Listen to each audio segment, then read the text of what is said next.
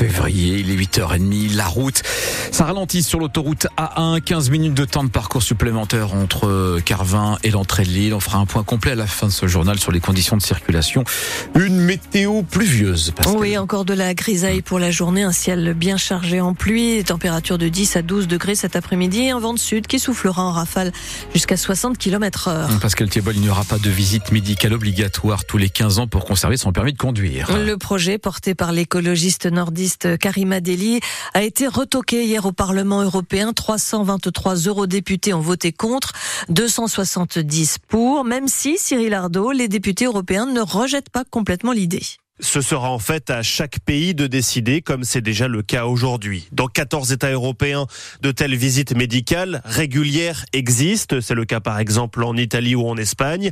Et en l'absence de législation particulière, les eurodéputés estiment que c'est au conducteur lui-même d'évaluer sa propre aptitude à la conduite. Une première étape se réjouit tout de même Karima Deli, l'eurodéputé qui a porté cette proposition. Elle souligne que le droit européen donne pour la première fois la possibilité à chaque État membre de mettre en place une visite médicale. Autrement dit, un contrôle régulier de la vue, des réflexes ou des conditions cardiovasculaires des conducteurs n'est pas contraire au droit européen. Karim Adeli affirme qu'une majorité de Français est désormais pour une telle mesure et appelle le gouvernement à adopter une législation en ce sens. Un migrant est mort et deux autres sans doute aussi, hein, en tout cas portés disparus après être tombés d'une embarcation hier qui tentait de traverser la Manche au large de Calais. Ce sont les occupants du bateau qui ont alerté les secours. Des secours très sollicités dans la journée d'hier puisqu'ils ont ramené à bon port quelques 180 personnes. La ministre de la Santé, Catherine Vautrin, doit annoncer de nouvelles mesures pour les quelques 3 millions de Français concernés par une maladie rare. C'est aujourd'hui la journée internationale consacrée à ces maladies qui touchent un Français sur 20. Il s'agit de sensibiliser le grand public mais aussi les professionnels de santé, qu'il y a, car il y a encore beaucoup d'errance médicale pour les patients. Emmanuel Macron salue un pas décisif dont il se félicite et convoque le Congrès.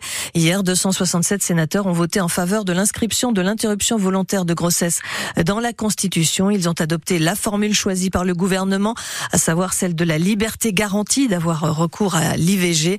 Prochaine étape, la réunion du Parlement en Congrès à Versailles. Ce sera lundi. Il faudra une majorité des trois cinquièmes pour valider définitivement le texte.